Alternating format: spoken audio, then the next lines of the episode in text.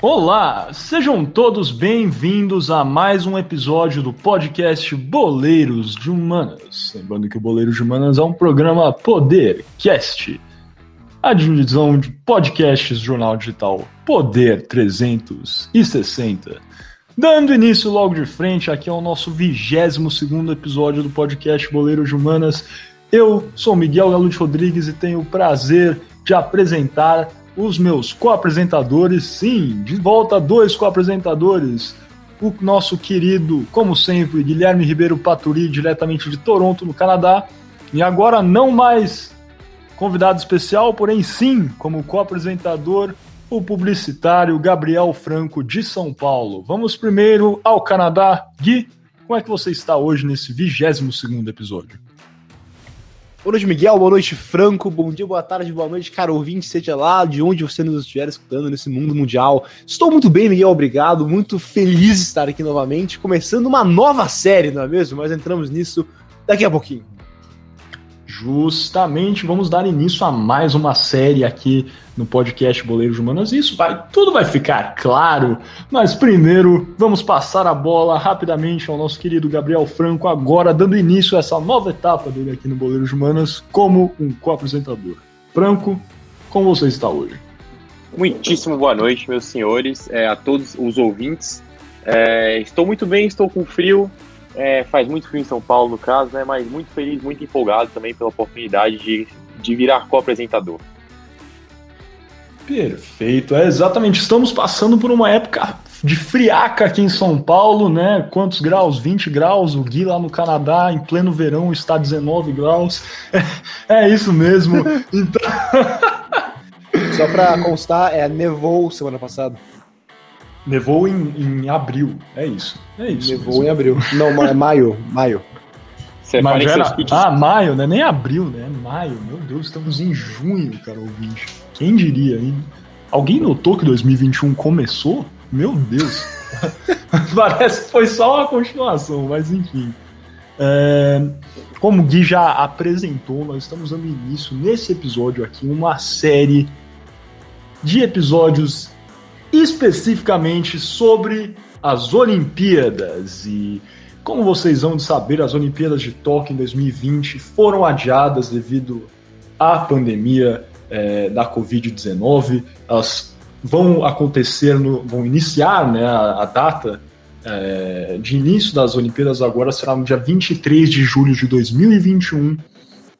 E para tal fim, nós vamos fazer alguns episódios, quatro episódios, todos em sequência, é, inaugurando essa série olímpica, é, conversando sobre episódios, como sempre, né, relevantes no, no, mundo na estria esportiva, mas também nas ciências sociais. E o episódio de hoje será sobre uma, acho que talvez uma das mais emblemáticas Olimpíadas dos últimos anos, com certeza, as Olimpíadas de 2008 de Pequim, vamos explorar todas as minúcias, o que foi importante em termos esportivos, com certeza, financeiros, como sempre, o Franco vai dar vários insights aí, e também aquela geopolítica que sempre está presente no podcast Boleiros de Humanos. Sem mais delongas, vamos dar início então ao nosso primeiro bloco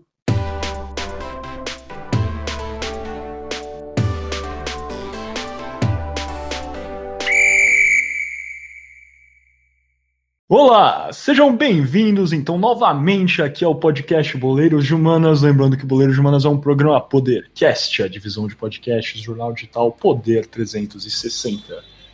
Para apresentar, como já falei, as Olimpíadas de 2018, os Jogos Olímpicos de Verão de 2018 em Pequim, vamos conversar um pouquinho de como é que foi é, né, a escolha dessa sede em Pequim como é que foi, na verdade, todo esse contexto por trás que vocês né, já devem conhecer, ah, talvez os nossos ouvintes, talvez um pouco mais antenados, devem conhecer as questões é, de geopolítica que trafegavam naquela época, em 2008, e por que a escolha em Pequim foi relevante para o governo da República Popular da China.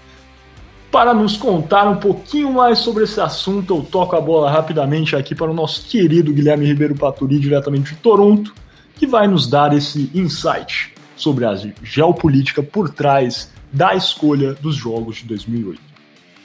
Justamente, Miguel, depois dessa introdução já vou entrar de pronto nesse assunto e, e, vamos começar, na verdade, discutindo algo que a gente já conversou aqui no Boleiros de Humanas, mais especificamente no quarto episódio, quando a gente discutiu bastante sobre o soft power no ping-pong. Mas ele é novamente bastante importante para entender por que a China resolveu, de fato, sediar as Olimpíadas de 2008. E, e vamos explicar, mais uma vez, o que é o soft power. O soft power, ou poder brando, ou talvez poder suave em português, é uma ferramenta importante e eficaz nas relações internacionais. O professor Joseph Nye, o criador desse termo, definiu o soft power como, e abro aspas, o conceito básico de poder é a capacidade de influenciar os outros para o que façam o que você quer. Basicamente, há três maneiras de se fazer isso. Uma delas é ameaçá-los com porretes. A segunda é recompensá-los com cenouras. E a terceira é atraí-los ou cooptá-los para que queiram o mesmo que você. Se você conseguir atrair os outros de modo em que queiram o que você quer, vai ter que gastar muito menos em cenouras e porretes. Fecho aspas.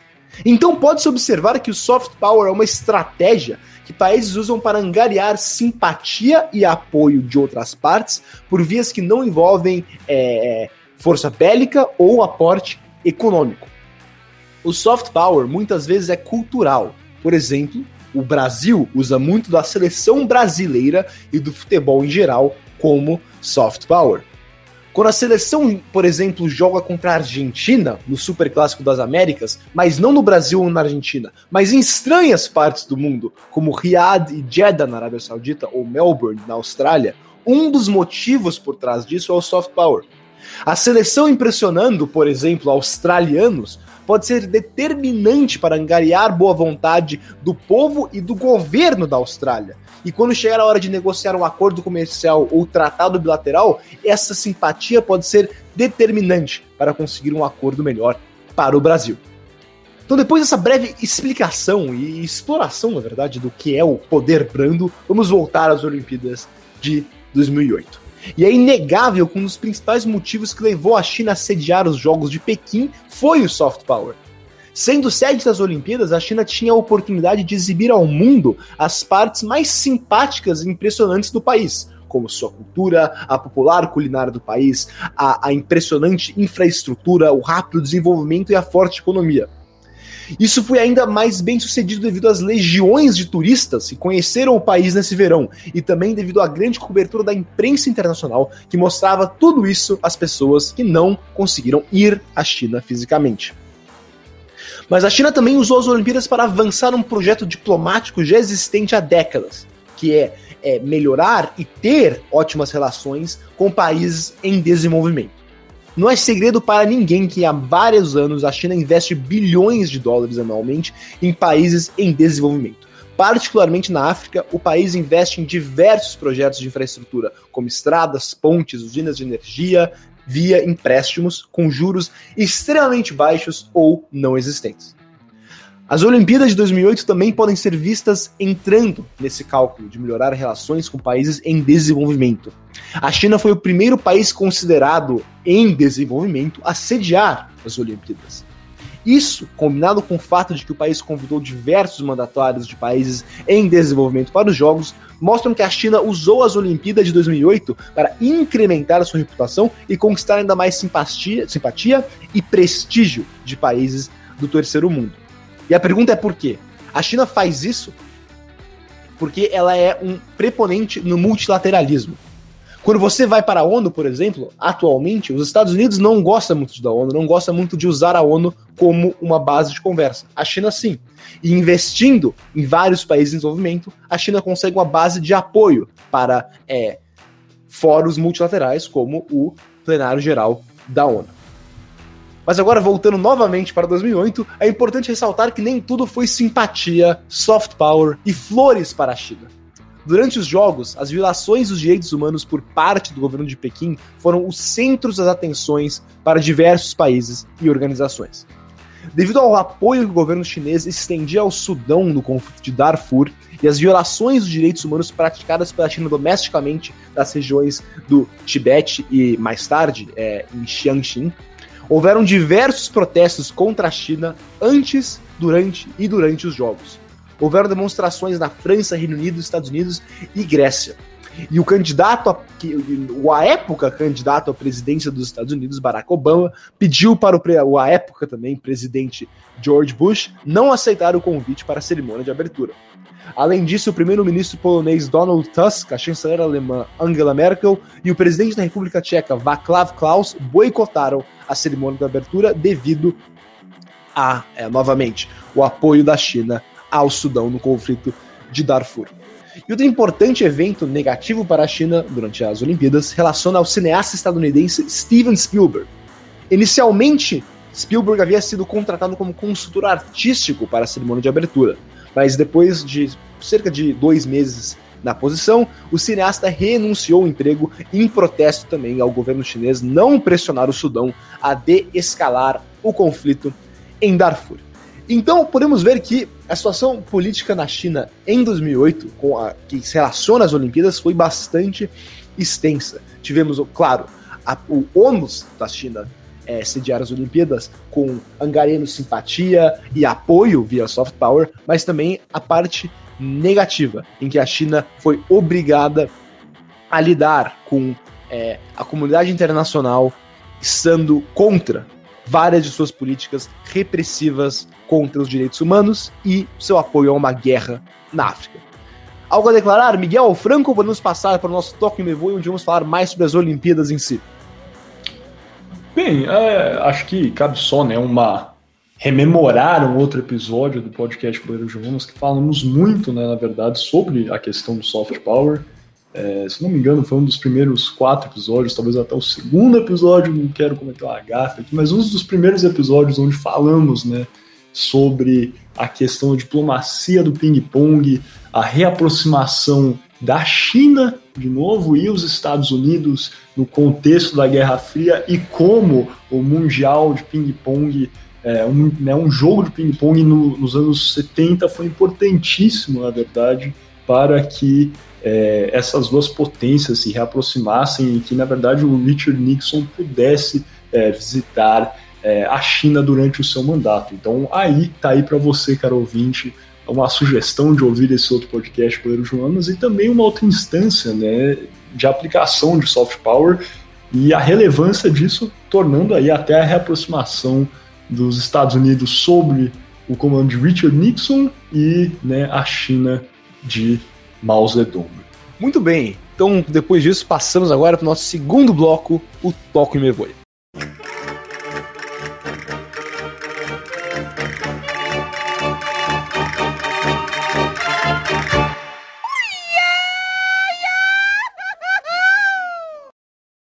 Começando então agora nosso segundo bloco do podcast Boleiros de Humanas, nosso Toco e Me Voe. E lembrando que você está ouvindo o podcast Boleiros de Humanas, um programa Podercast, a divisão de podcast no jornal digital Poder 360. E agora nesse nosso segundo bloco vamos entrar mais na área esportiva das Olimpíadas de 2008 e falar um pouco dos novos esportes e, em geral, dos jogos em si. Quem ganhou mais medalhas, quem, quem foi bem, quem foi mal. Agora quem vai contar isso pra gente é o Miguel.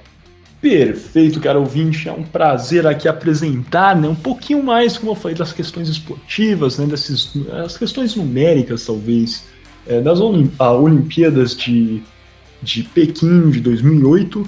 É, os Jogos de Pequim, na verdade, foram o 20, a 29 é, Olimpíada e eles foram realizados em agosto, no dia começaram no dia 8 de agosto.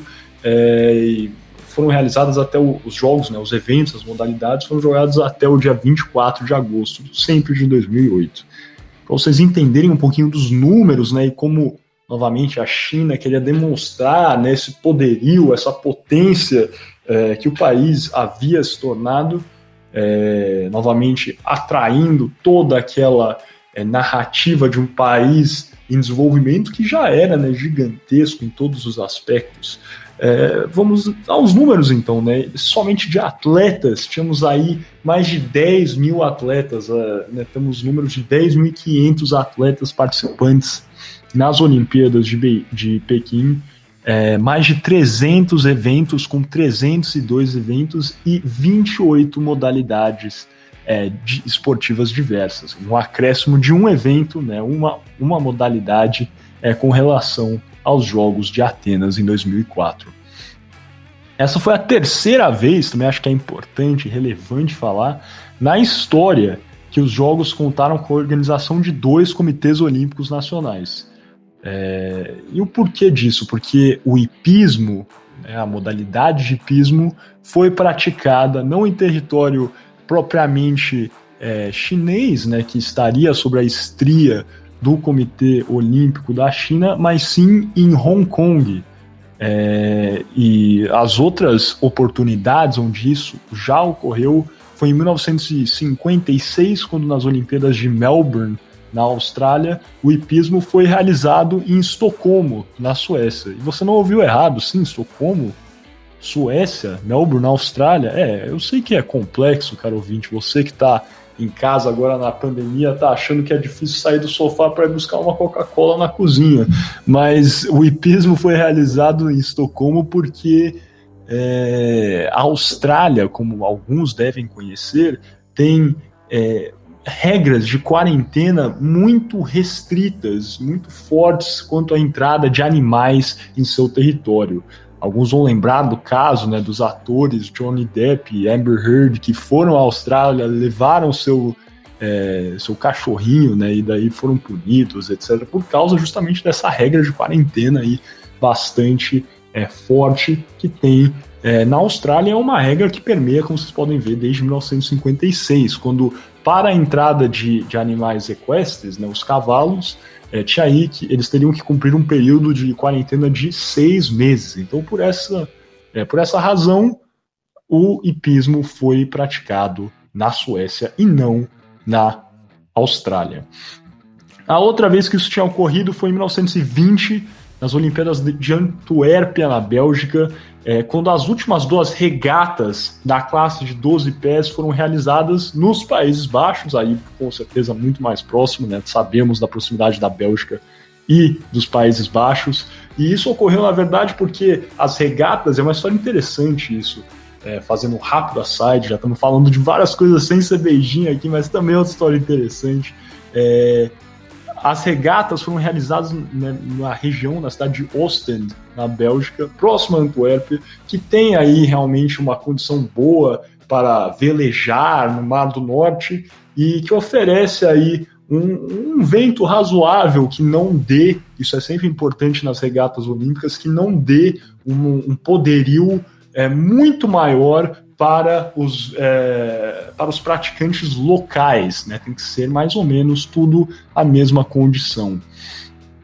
No entanto, é, na final, né, nos últimos dias da regata, é, na bateria final, vamos chamar assim, um vento, uma corrente é, que não era esperada, acabou levando é, a, uma equipe, né, um, um barco da, dos Países Baixos mesmo, a, a sair de forma demasiada do percurso e ao invés né, de é, refazerem o evento em Ostend, eles passaram o evento para os Países Baixos. Então aí está a explicação de, do porquê né, dessa, dessa modificação da regata é, de 12 metros para ah, os Países Baixos nas Olimpíadas de 1920. Voltando então a Pequim, é, e os números né, dessas Olimpíadas, é importante ressaltar aqui que, como o Gui já vinha falando né, da, da magnitude de tudo que foi apresentado na China, foi utilizado um total de 37 locais, né, espaços de prática esportiva é, para os eventos, né, entre estádios, é, arenas com complexos aquáticos, etc. E entraremos com certeza um pouquinho mais nas cifras é, bilionárias. É, no próximo bloco, como eu falei, vamos ter todo um cuidado de apresentar é, essa questão financeira, que novamente, né, todos esses espaços belíssimos e com é, contextos arquitetônicos bastante rebuscados eram uma demonstração de força e excelência chinesa, como o Gui já apresentou no primeiro bloco. É, acho que cabe ainda falar sobre alguns dos recordes né, que tivemos é, nas Olimpíadas de 2008, acho que foram emblemáticas também nesse aspecto, como eu falei no início. É, tivemos uma quebra de 48 recordes mundiais e 132 recordes olímpicos em é, Pequim. Pequim também, aos que vão lembrar, aos que assistiram de forma é, mais atenta aos Jogos Olímpicos de Pequim, foi em Pequim, na verdade, que nasceu o, o monstro que é o, o Bolt, né, agora é, aposentado o Sign Bolt, mas foi lá que ele quebrou o recorde é, mundial dos 100 metros rasos, o Usain Bolt que foi né, medalhista é, de ouro é, absoluto no atletismo em Pequim. É, o recorde dele dos 100 metros rasos foi de 9,69 segundos e um ano depois ele quebra esse recorde no Mundial de Atletismo de Berlim de 2009 fazendo o recorde que está aí permeando até hoje, 9,58 segundos, o Sign Bolt, o raio, é, que também nos 200 metros rasos é, quebrou o recorde é, mundial, aí fazendo um tempo de 19,30 segundos, é, e, e, esse ainda é um recorde olímpico, é, mas o mundial foi quebrado por ele de novamente um ano depois é, nas Olimpíadas de Berlim, não, desculpa, na, no Mundial de Atletismo de Berlim, é, com, estabelecendo um tempo aí de 19,19 segundos é, para os 200 metros. Cabe também falar sobre um outro gigante olímpico que quebrou recordes em, em Pequim. Claro, o americano Michael Phelps que em Pequim, era impossível não falar disso, conquistou oito medalhas de ouro em uma única edição, um recorde absoluto para medalhas de ouro em uma, em uma edição.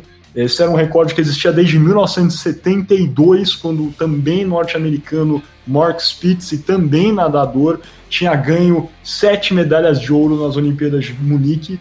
Então dá para perceber como essa, como eu falei, essas Olimpíadas foram emblemáticas. Foi talvez a melhor Olimpíada do Michael Phelps que é com certeza um dos maiores é, atletas olímpicos da história, também foi a Olimpíada, o espaço onde o raio caiu pela primeira vez. Então, com certeza, acho que as Olimpíadas de, de, de Pequim são importantíssimas nessa estria. Acho que outro aspecto que é relevante falar também, com certeza, é sobre o quadro de medalhas. É, nos Jogos de Atenas de 2004, a China tinha ficado em segundo lugar, com três ouros a menos que os Estados Unidos, né? Sempre a China já existia como uma potência esportiva, nos Estados Unidos, como sempre, tem um domínio geralmente confortável.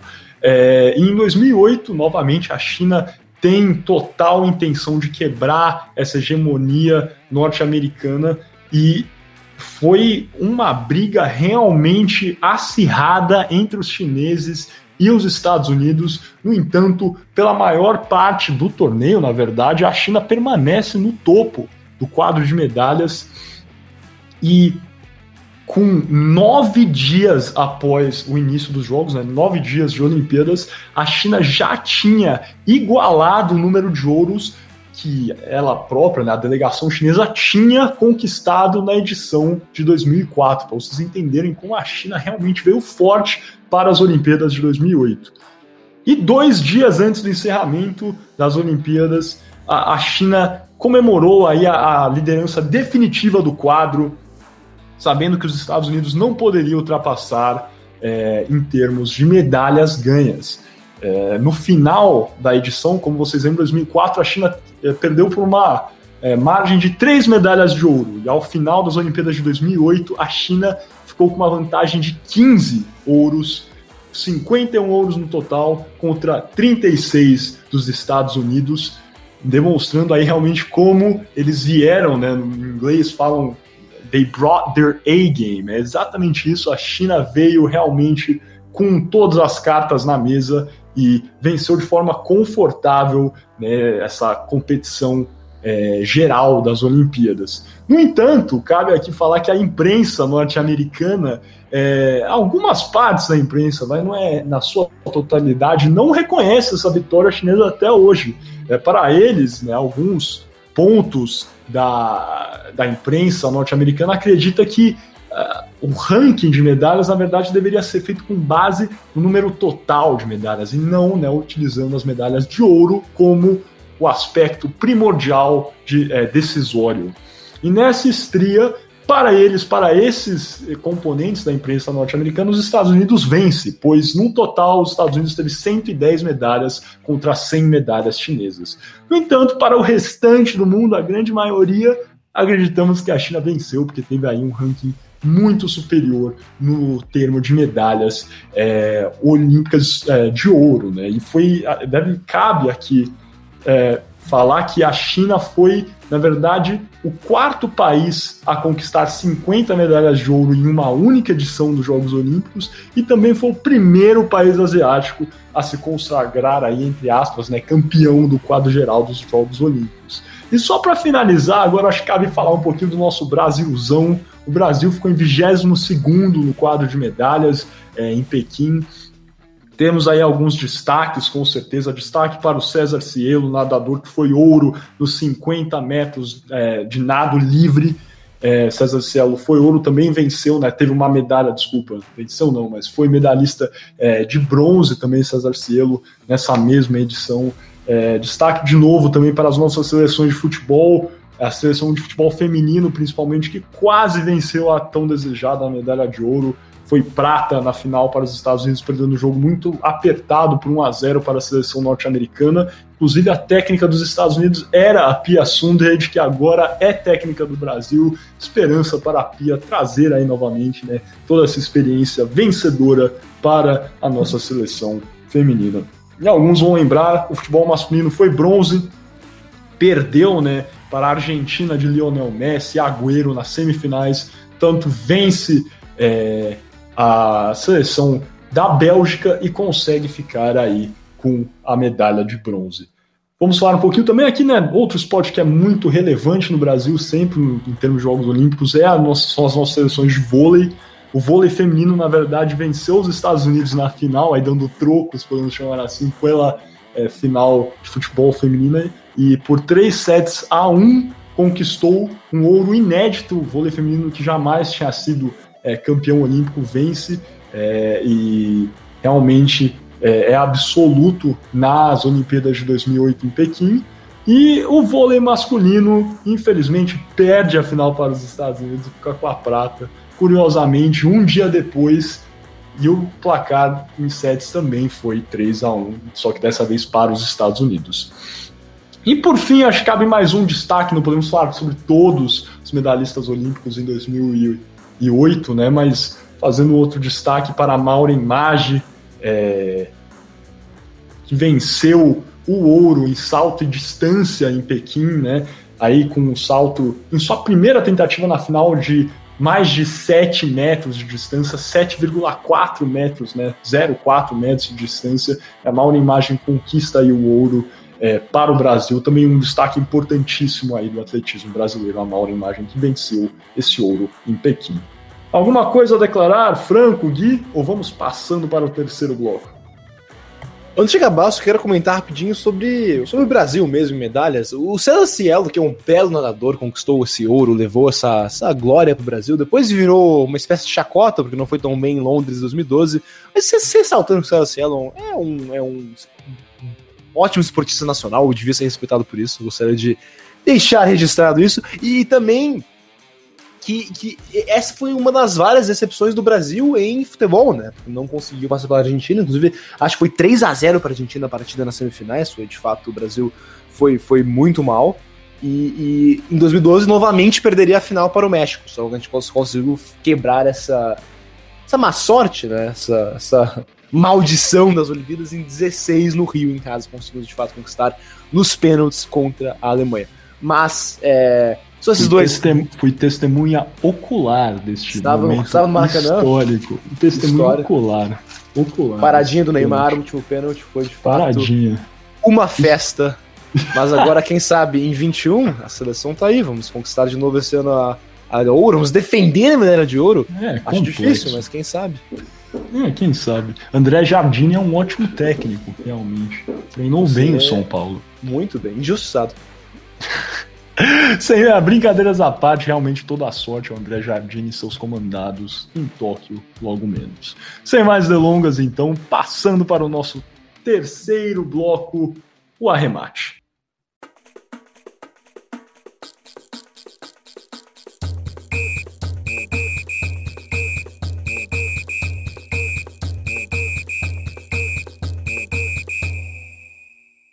Olá, sejam todos bem-vindos novamente aqui ao podcast Boleiros de Humanas. Lembrando que Boleiros de Humanas é um programa Podercast, a divisão de podcast do jornal digital Poder 360. Sem mais delongas aqui nesse nosso arremate, último bloco dessa nossa primeira parte, vou chamar o nosso querido publicitário Gabriel Franco, da SPM, formado pela SPM de São Paulo, que vai apresentar um pouquinho mais sobre as questões financeiras, os aspectos, esses aspectos realmente talvez um pouco mais é, econômicos por trás da realização dos jogos em Pequim e conversar tudo aí um pouquinho do que foi né, é, é, essa operação massiva do governo chinês em 2008. Franco, por favor. Bom, é, vou começar abrindo falando uma frase clichê, mas as Olimpíadas de 2008 realmente tiveram patrocinadores do mundo inteiro. É difícil você imaginar que um país como a China, que é um país que é muito mais fechado, tanto para marcas quanto para investidores, que são muito mais do próprio país, quanto para venda de produtos, é, tem aceitado tantos investidores de fora dentro de uma marca, lógico, a marca das Olimpíadas, né, que é pertencente ao, ao COI, é, mas tem, tem aceitado tantas marcas diferentes quanto ela aceitou é, nessa, nessas Olimpíadas. A gente consegue citar diversas marcas que estamparam seu, o, os seus logos nos jogos, Coca-Cola, Samsung, General Electric, é, entre outras que também que acabaram tendo um problema que já foi citado aqui, que é um problema de relacionamento é, de imagem, um problema de, cara, como é que eu consigo é, administrar a minha imagem por conta do duro regime chinês. É, o Gui já abriu um pouquinho sobre o quão dolorosa era a questão do Tibete é, para, para os governos é, dos outros países, é, tanto para atores também, tanto que teve um, uma forte represária em relação ao comportamento do governo. É, e, cara, para as marcas não era diferente, pois realmente não era considerado um comportamento adequado. É, esse comportamento foi tema de discussão entre marcas e for, acabou forçando com que elas é, tomassem tomassem posicionamentos. Como assim? Eles, eles soltaram comunicados de desacordo com tais práticas, como por exemplo a Coca-Cola, é, sobre esses conflitos do país sede. Um dos grandes eventos que envolveram esses patrocinadores foi quando a tocha passou por Nagano, no Japão. É, nesse evento, três das principais marcas, a Coca-Cola novamente, a Samsung, inclusive a gigante chinesa Lenovo, é, decidiram não colocar seus veículos na comitiva da cidade japonesa. Foi marcada por graves protestos é, contra o regime. Por outro lado, mesmo com a exposição negativa que esse conflito carregava ao Ocidente, as empresas alemãs elas resolveram investir fortemente nos jogos, é, o que é, levando um lema de, de negócios acima da imagem. Como assim?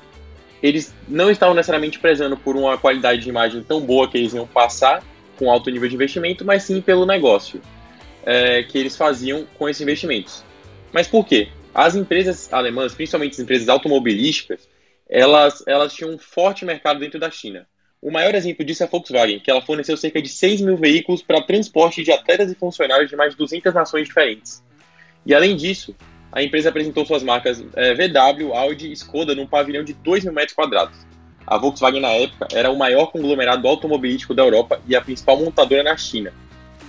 É, esses investimentos, na época, eram maciços, não só a Volkswagen mas em 2007 eles exportavam uma é, mercadoria no valor de 30 bilhões de euros, aliás, a 55 bilhões de euros em exportações. O presidente da Audi, o Rupert Stadler, considera, é, considerou, no caso, né, a China seu segundo mercado doméstico. A Volks, na época, ela, ela projetou cerca de um milhão de vendas de veículos na China em 2008. Para vocês terem noção, essa quantidade de veículos é correspondente ao número maior de vendas do que ela tinha no país natal, a Alemanha. Além desses protestos é, e o medo que as marcas tinham de manchar a sua imagem, obviamente, é, sem ser as marcas alemãs, é, as Olimpíadas chinesas elas também surpreenderam por sua grandiosidade. O Miguel ele até citou é, esse aspecto em um ponto, mas em 2008 foi, foi constatado que o gasto total com obras beirou os 34 bilhões de dólares. Esses números são impressionantes e ainda mais quando você consegue fazer os ajustes da inflação para os dias atuais, porque esse número chega a quase 70 bilhões de dólares. Essas obras elas tiveram sim suas contribuições para a cidade de Pequim. Elas melhoraram a infraestrutura da capital e também do transporte público, que antes das Olimpíadas era extremamente precário. Mas elas também contribuíram com é, trazendo diversos elefantes brancos para a cidade. Os centros olímpicos, como o Ninho do Pássaro e o Cubo d'Água, hoje eles são usados para outros eventos que não são necessariamente esportivos, como por exemplo shows e o próprio Cubo d'Água, ele é utilizado como parque aquático. A verba recebida por eles, é, que eles retiram desses eventos que eles realizam hoje em dia, é muito inferior ao investimento realizado para, para a construção dos mesmos, visto que os dois somados totalizaram mais de um bilhão de dólares em construção, é, com, a, com a correção da época, não a atual. Hoje em dia é muito mais caro. Estima-se também que serão necessários quase 30 anos para que todos os gastos do evento se paguem. Mas, por outro lado, as Olimpíadas serviram para lançar uma imagem de desenvolvimento avançado e os seus gastos exorbitantes realmente serviram como melhorias para a cidade. Então, de todo mal, existe um lado positivo. E visto que até hoje os Jogos de Pequim, eles levantam diversas dúvidas sobre qual real legado deixado. E é inegável que o, reconhec o reconhecimento que, o, que a China ganhou com esses jogos inclusive menções honrosas, é, como a sede da, da regravação de um filme americano muito famoso, que é o Karate Kid. É, for para pensar, não necessariamente esse filme pode ter sido uma menção honrosa, porque é um americano que vai para a China, aprende karatê, que, que é do Japão, e derrota as pessoas que lutam Kung Fu, que é uma arte, que é uma arte chinesa. Então, no caso, pode não necessariamente ser uma menção honrosa, mas realmente uma obra hollywoodiana no qual a cidade foi relembrada. E além, obviamente, do, ala do alavancamento financeiro do país, que é a principal potência mundial junto aos Estados Unidos da América. Em 2022 vão ter os, os Jogos Olímpicos de Inverno e a China vai ter novamente a chance de brilhar com a realização desses Jogos e reaproveitar o investimento que já está feito e que também levará quase 30 anos para que esses gastos sejam pagos. É, justamente, acho que você fez um bom sobrevoo, Franco, mesmo do que foi né, obras aí, realmente faraônicas que tinham realmente o propósito de demonstrar a grandeza, o poderio chinês. É, a verdade é que sim, claro que alguns centros esportivos continuam sendo utilizados, mas eu lembro que né, antes até mesmo é, o, o, o, ninho do pássaro, por exemplo, é utilizado. Realmente o futebol chinês tem crescido de forma massiva nos últimos anos, né? Uma liga importante, é, que é realmente a liga. Na verdade, acho que é a liga mais poderosa é, da, da Ásia atualmente. E, no entanto, passaram-se anos até que o futebol chinês atingisse esse patamar de hoje em dia. Né? Então, até mesmo Ninho do Pássaro, talvez que é a obra né, que tem sido mais utilizada, uma das, é, realmente voltamos a toda aquela questão se esse conceito de sedes é, que a cada evento, né, a cada jogo, seja Copa do Mundo, Copa América, Olimpíadas, é, se esse sistema de, de, de sede que, que, muda a cada evento é sustentável, né? Mas enfim, podemos deixar isso aí para o nosso quinto e último bloco, é, as alternadas. Gui, alguma coisa a declarar? Nada a declarar, podemos passar então para o nosso shootout. Perfeito, então. Então vamos fechar aqui a primeira parte do podcast Boleiros de Humanas. É, gostaria novamente de convidá-los. Se vocês estão ouvindo no YouTube, só deixar o vídeo rolar. Se estiverem no Spotify, SoundCloud ou qualquer outro provider de áudio, cliquem aí na nossa segunda parte do podcast Boleiros de Humanas. Vamos ter os nossos tradicionais blocos, o Shootout, aquele rápido jogo de perguntas e respostas sobre tópicos debatidos. É, e aí vamos ter aquele combate clássico entre co-apresentadores que eu sempre venço, mas quem sabe hoje será diferente. Pode ser a primeira vez na história, uma coisa realmente emblemática. Então, se eu fosse você. Vou quebrar o jejum. Cara, mas se o Gui for campeão, né, é atleticano. Vai ser a única vez. Não, não, não... mas de qualquer forma.